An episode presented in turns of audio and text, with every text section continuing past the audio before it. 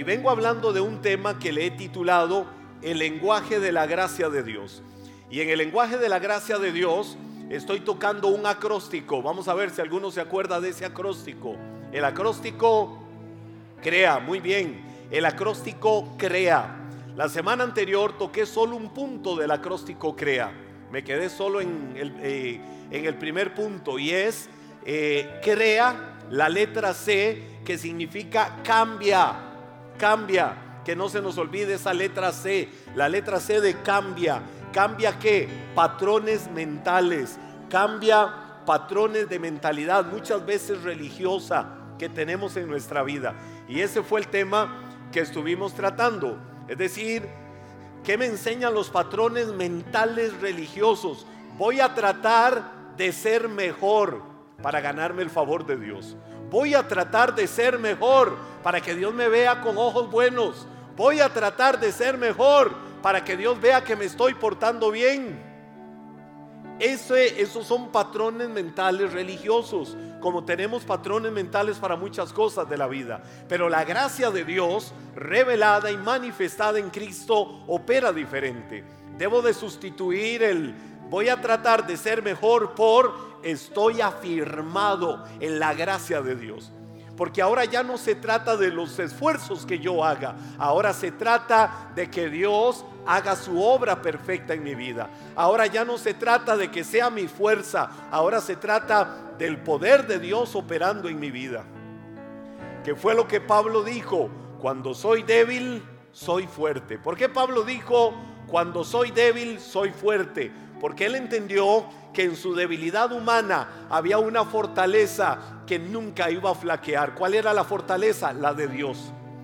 Yo como humano puedo flaquear, pero cuando yo flaqueo, ahí está el poder, ahí está la fortaleza de Dios, que es la que me sostiene y la, que me sustenta. Número dos, del acróstico crea la, la letra R la letra R, ¿qué significa? Rompe. La primera es cambia, la segunda es rompe. Quiero que digas conmigo romper.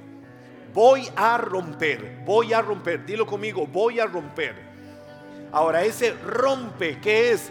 Rompe la incredulidad, incredulidad. La persona crédula, una persona crédula, porque la palabra incredulidad la conocemos, la, persona crédula, eh, lógicamente, es la persona que tiene una seguridad en su corazón de algo.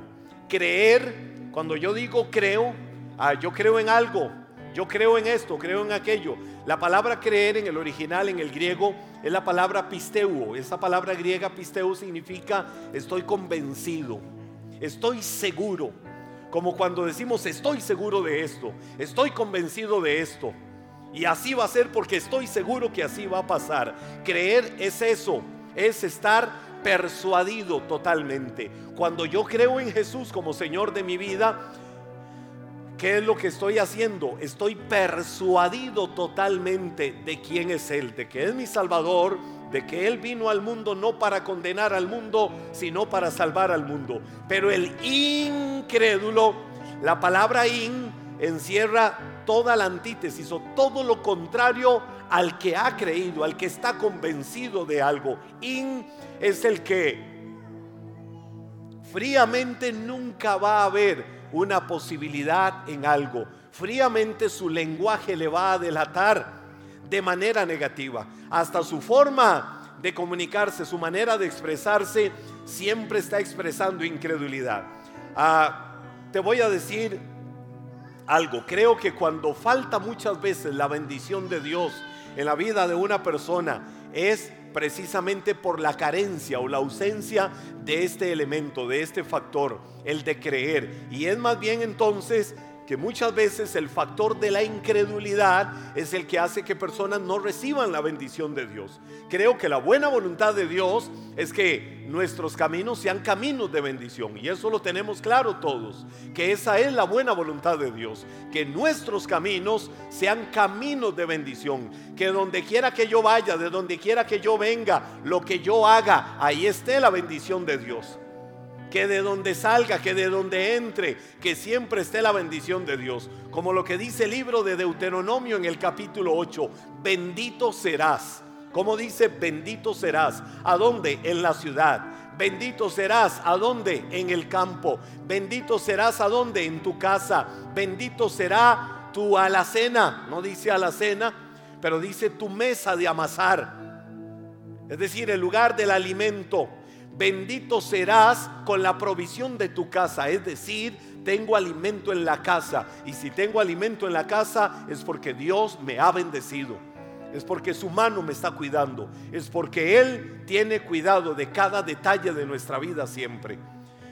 Entonces, la carencia de una vida de bendición muchas veces se debe a este factor o elemento, la incredulidad.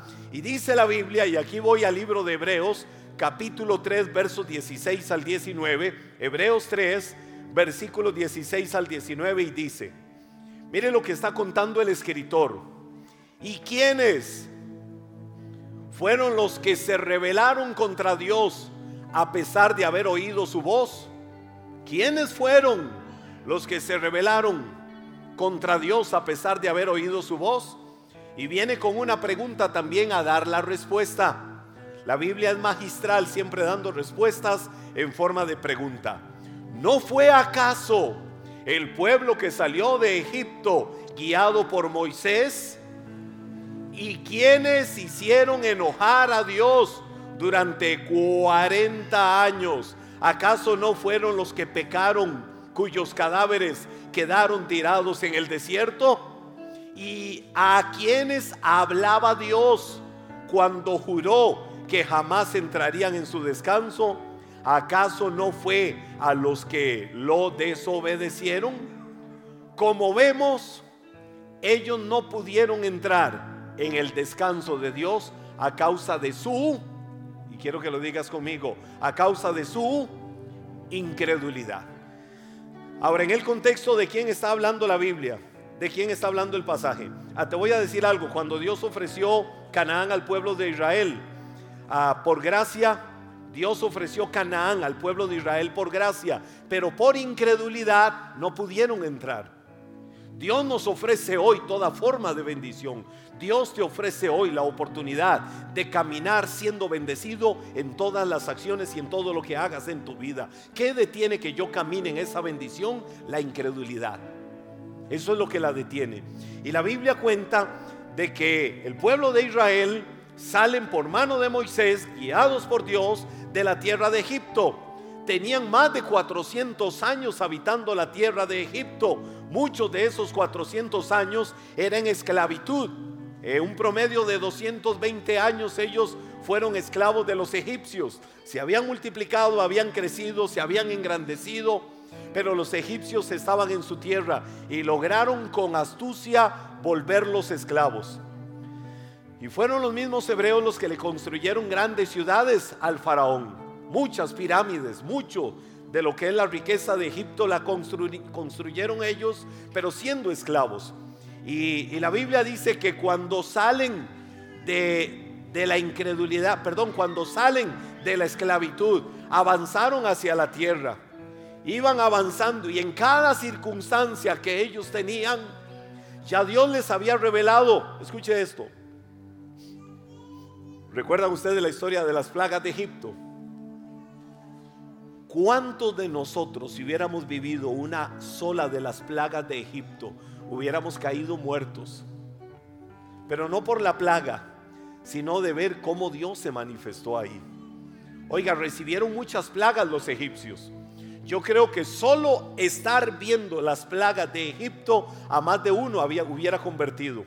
Pero los del pueblo de Israel habían vivido aquello, se van, están cruzando desiertos, cuando están cruzando el desierto tenían sed, llegan a un lugar, el lugar de las aguas amargas de Mara, el desierto de Shur, llegaron ahí y el agua era amarga, ¿sabe qué empezaron a hacer? A maldecir.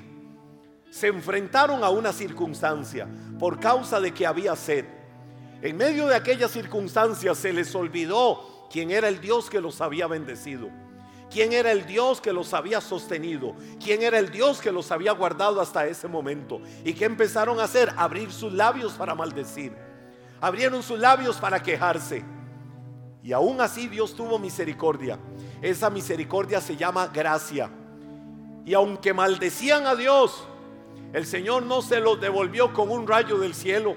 ¿Sabe cómo se los devolvió el Señor? Convirtiendo las aguas amargas en aguas dulces para que pudieran beber.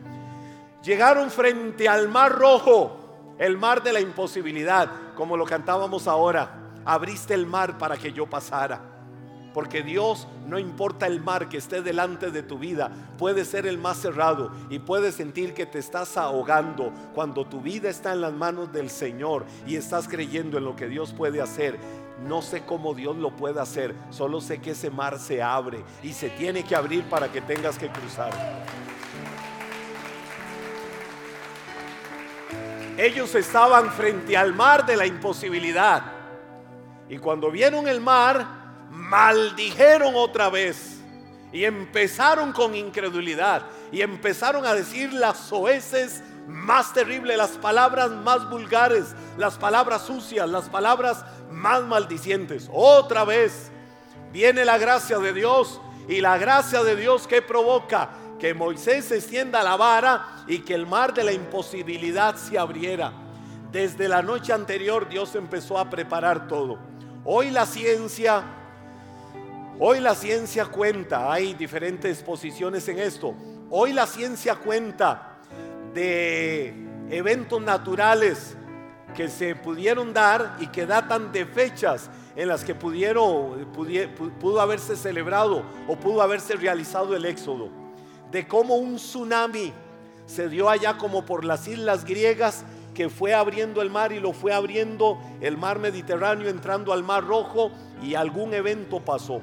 Otros hablan de otro evento más al sur, más propiamente por el desierto de Acabá, donde hubo algún terremoto que provocó que las aguas se corrieran. Yo dije, Señor, si eso sucedió en esos tiempos y el mar se tuvo que haber retirado horas de horas de horas para que los cientos de miles de Israel que iban ahí cruzaran, vos tenías que mandar ese movimiento sísmico para que el mar se abriera y ellos cruzaran en seco. Dios tiene formas soberanas de actuar. Y hoy lo más maravilloso es cómo la ciencia lo aprueba eso. Ahora, Dios les abrió el mar, siguieron cruzando el desierto, tenían hambre, maldijeron y qué dijeron, Moisés, ¿dónde está el Dios que nos sacó de la tierra de Egipto? Es un mentiroso, es un farsante. ¿Cuántas veces abrimos nuestra boca para decir, ¿y dónde está Dios? ¿Y qué se hizo Dios? Porque estamos pasando quizás el momento más duro, el momento más adverso. Pero ellos empezaron a maldecir. ¿Y sabe qué decían? Ay, nos acordamos de cuando estábamos en Egipto y ahí teníamos las grandes ollas de carne, manada de mentirosos. ¿A cuánto les gusta la olla de carne? Primero mentirosos porque la olla de carne es tica ciento por ciento. Bueno, pero así dice, eh, ¿cómo extrañamos las ollas de carne de Egipto? Mentira, porque en Egipto eran esclavos y comían de las migajas que dejaban los egipcios. Te voy a decir algo, cuando has dejado una vida que no es la vida correcta, cuando has abandonado una vida, has tomado la decisión de dejar una vida que no es la vida correcta y que esa vida te estaba llevando a la destrucción y empiezas a caminar en el Señor y ahí en el camino puede que venga un desierto de adversidad, puede que venga un desierto de dificultad. Muchas veces el enemigo lo que hace es estar inyectando, estar inyectando, estar inyectando sobre la mente. En el pasado estabas mejor. Recordad de lo que hacías. Recordad de lo que disfrutabas, recordad de lo que tenías y hasta empezamos a creernos mentiras. Ay, sí, las ollas de carne que teníamos. Ay, toda la comida. Ay, nuestras camas. Ay, nuestro amado faraón. Éramos esclavos de faraón. Nos despreciaba, nos humillaba, pero cómo lo extrañábamos. Ahora le voy a decir algo y es la palabra a la que quiero llevarte en esta hora. Y es lo que quiero que internalices y tengas claro en tu corazón. El pueblo de Israel había salido de Egipto. ¿Qué era Egipto para ellos? Tierra de esclavitud, ¿verdad? Egipto era tierra de esclavitud. Pero Egipto no había salido de ellos. Es decir, geográficamente salieron de aquella tierra, pero mentalmente nunca salieron, porque se llevaron mentalmente las cadenas de la esclavitud se llevaron mentalmente las cadenas del dolor, se llevaron mentalmente las cadenas del hambre y estaban cruzando el desierto. ¿Para dónde iban ellos? Para la tierra prometida, para la tierra que fluye leche y miel. Wow, yo no sé cuándo alguno ha emprendido un viaje y dice, wow, es el viaje soñado, es el viaje de mi vida. Salgo de Cartago y mañana me voy para Punta Arenas con huevos duros y sándwiches de atún y, no durmió soñando que va para el puerto. Esos eran nuestros viajes de niños. Y no dormíamos diciendo, wow, mañana vamos para el puerto. Y yo veía a mi mamá, doña Luz, ahí haciendo los huevos duros y todo, los buenos cartagos que somos, ¿verdad? Cuando alguien hace un viaje soñado, oiga, la ilusión es cuando llegue a aquel lugar. ¿Cuál era el viaje soñado para ellos? Salir de tierra de esclavitud y llegar a la tierra que fluye leche y miel, a una tierra de prosperidad, a una tierra que ya Dios la tenía preparada porque era la tierra de bendición para la vida de ellos. Sin embargo, habían salido de Egipto, pero Egipto no había salido de ellos. Lo que te quiero decir es que avanzaban por el desierto y el desierto es la tierra de suficiencia, es decir, es la tierra donde vas a ver los milagros. Cuando alguien está cruzando un desierto, cuando alguien está cruzando una dificultad, tal vez hoy dice, mañana qué comemos, yo no sé qué voy a comer, yo solo sé que el Señor proveerá y yo solo sé que su mano me dará. ¿Qué sucedió? ¿Qué le sucedió al pueblo de Israel? 40 años en el desierto. Y todas las mañanas abrían la tienda donde estaban durmiendo y sabe que estaba fuera de la tienda el desayuno servido. Ya Dios había hecho llover maná del cielo. Ya les tenía el desayuno preparado.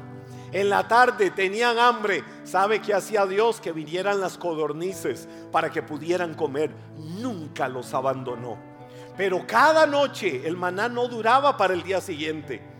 Así estaba establecido. El maná no duraba para el día siguiente. Cada noche habían comido y si había alguien muy comelón, sorry, ya no hay más comida. Ya no hay más comida.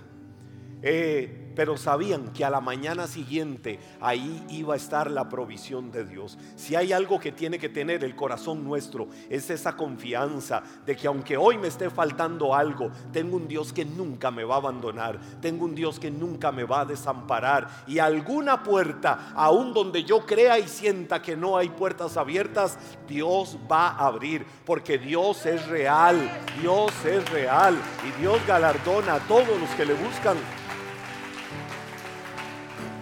y esa manada de rebeldes incrédulos no dejaban de quejarse. Una y otra vez Dios mostraba su gloria. Una y otra vez Dios mostraba sus milagros. Una y otra vez Dios les mostraba su grandeza. Y no dejaban de quejarse. ¿Por qué? Porque tenían la mentalidad de esclavos. Tenían esa mentalidad de esclavos.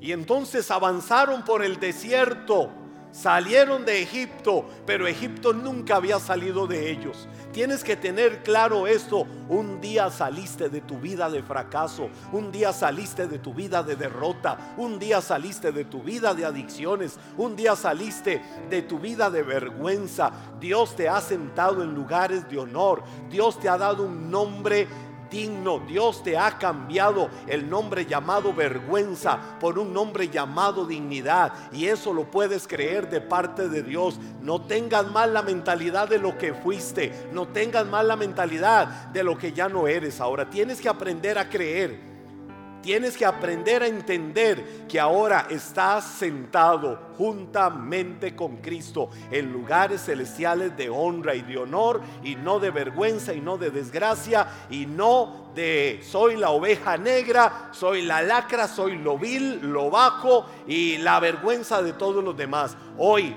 me declaro crédulo, no incrédulo. Hoy declaro que ya no soy lo que el mundo diga que yo soy si el mundo dice, ay, mira el borracho, ay, mira el sinvergüenza, mira el ladrón. Hoy le decían a mañana a, a unas personas, estábamos hablando de lo que es el amor de Dios. Estábamos acá, o anoche creo que fue, hoy. Estábamos hablando de lo que es el amor de Dios. Y me hablaban de casos, situaciones particulares. Y les decía, miren esto, ¿Se acuerdan ustedes del que nosotros llamamos, o los que llamamos, los ladrones de la cruz? ¿Recuerdan ustedes? Cristo estaba en la cruz y habían dos ladrones a su lado que estaban siendo crucificados, no estaban sufriendo y no habían sido flagelados y no habían sido sometidos a todo lo que Cristo sí había sido sometido. Y yo les decía, miren lo que es la gracia de Dios, miren lo que es el amor de Dios, no importa cómo una persona llegue a Cristo. O no importa cómo una persona se te presente, puede ser lo peor delante de los ojos de las personas. Tenemos que aprender a aceptar a esas personas. Y tenemos que saber que si el mundo, la misma familia les desprecia, nosotros no los vamos a despreciar. ¿Por qué? Porque más allá de aceptarlos, podemos enseñarles que el amor de Dios está cercano a sus vidas. Entonces yo les decía, yo les decía, miren esto, el que nosotros llamamos ladrón de la cruz, que debería, deberíamos de llamarlo ex ladrón de la cruz. ¿Verdad que siempre decimos, ah, sí, el ladrón que se fue al cielo? Pero más bien el ex ladrón que se fue al cielo. ¿Por qué? Porque él en la cruz le pidió al Señor misericordia. Le pidió al Señor perdón, le pidió al Señor su favor. ¿Y qué le dijo Jesús? Te aseguro que esta misma tarde estarás conmigo en el paraíso. ¿Qué le estaba diciendo Jesús? Desde este momento, desde este momento la historia de tu vida cambió. Entonces yo les decía, cualquiera puede llegar y decir, he hecho méritos toda la vida. He trabajado para Dios, he amado a Dios, he caminado con Dios, he hecho tanto, me he desgastado tanto en la vida, haciendo todo lo que pueda hacer para agradar a Dios. Y yo les decía, ¿saben que es gracia? Que alguien en el último momento de su vida pueda encontrar el amor de Dios. Ese hombre encontró el amor de Dios en el último momento de su vida. Hoy disfruta de la eternidad. ¿Por qué? Porque se arrepintió. Eso es gracia. La gracia no ve méritos, porque la gracia no te pide favores, porque la gracia no te pide esfuerzos, la gracia no te pide sacrificios, la gracia te pide un corazón contrito y humillado, un corazón hecho pedazos delante del Señor, para que sea Dios el que haga todo lo que quiere hacer en el corazón de esa persona. Ahora, el pueblo de Israel avanzaron y avanzaron con esa mentalidad de esclavos. ¿Qué los hacía maldecir? ¿Qué los hacía quejarse? La incredulidad. ¿De dónde venía la incredulidad? De toda la esclavitud. Nunca entendieron que ya no vivían en esa vida. Hoy tienes que saber que ya no eres lo que el mundo diga que eres, que ya no tienes lo que el mundo diga que tienes, que ya no haces lo que el mundo diga que haces. Hoy tienes, puedes y haces lo que Dios en su palabra y en sus promesas dice que puedes, que tienes y que haces. Y sobre esa verdad te tienes que parar firme. Esa es la verdad que tienes que tener cimentada en el corazón. Entonces tu nombre ya no es, mira, el ladrón del barrio, mira el sinvergüenza, mira el desgraciado aquel, mira la aquella. No importa lo que el mundo diga, hoy valemos que la sangre de Cristo hizo por cada uno de nosotros. Y será Dios el que se encargue, será Dios el que se encargue. Dios será el que se encargue de honrar tu vida y ponerte donde te tiene que poner. Pero tienes que romper con mentalidad incrédula. Dice la Biblia que el Señor los aguantó 40 años. Oiga, usted sabe una mujer, una esposa,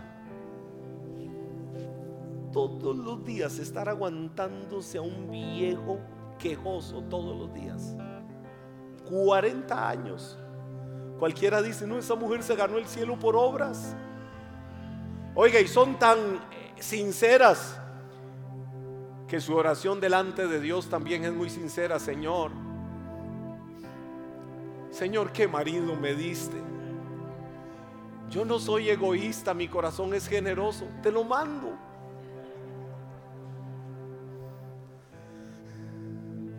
Mi pulpito azul es tan cariñosa que solo dice mi pulpito azul. ¿Saben ustedes cuál es el pulpo azul? ¿Ah?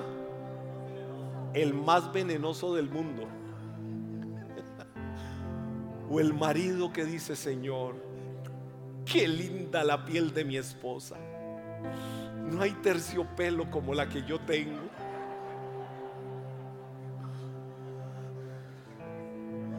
Señor, si la ocupas para alguna piel especial. Usted sabe lo que fue Dios aguantar esa manada de quejosos e incrédulos 40 años todos los días maldiciendo. Todos los días Él mostrándole misericordia. Todos los días Él mostrándole su amor. Y todos los días, todos los benditos días. Oiga, cada día es un milagro. Cada día es un milagro. Si hoy estás aquí, hoy te levantaste en la mañana, fue porque Dios te regaló el milagro de la vida. Con razón Jeremías, con razón el profeta Jeremías dijo, aquello, aquello que decimos de manera tradicional, hoy ando estrenando. Wow, Vernon, andas estrenando.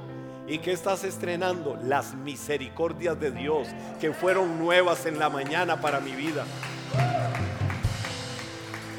Dios quiere regalarte los mejores días. Dios quiere regalarte días de bendición. Pero ¿qué pasa?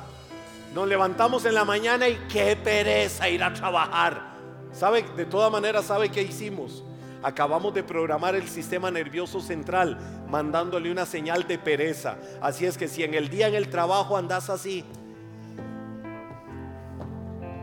¿A qué hora me voy para la casa?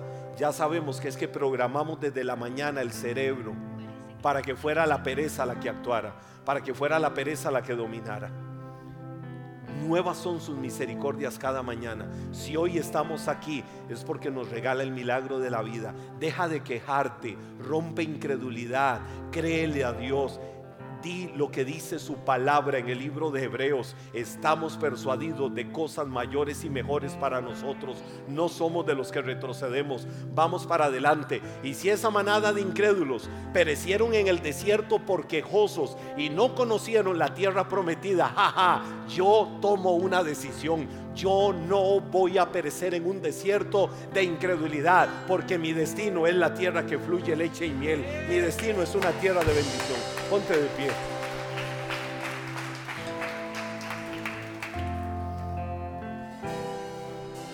Qué maravilloso poder creer que el destino de nuestra vida no es terminar en lo peor, de que estamos persuadidos de cosas mayores y mejores, de que estamos persuadidos de que la bendición de Dios está con nosotros y que voy en la vida seguro de que allá adelante me espera lo mejor. Si tuve lo mejor atrás o tuve lo peor atrás, dijo aquel amado, ya lo pasado, pasado, eso ya murió. Ahora saluda lo nuevo, saluda las nuevas misericordias. Dice su palabra, porque he aquí, yo hago cosas nuevas, dice el Señor. Pronto saldrán a luz otra vez, otra vez te abriré camino en el desierto y ríos en la soledad.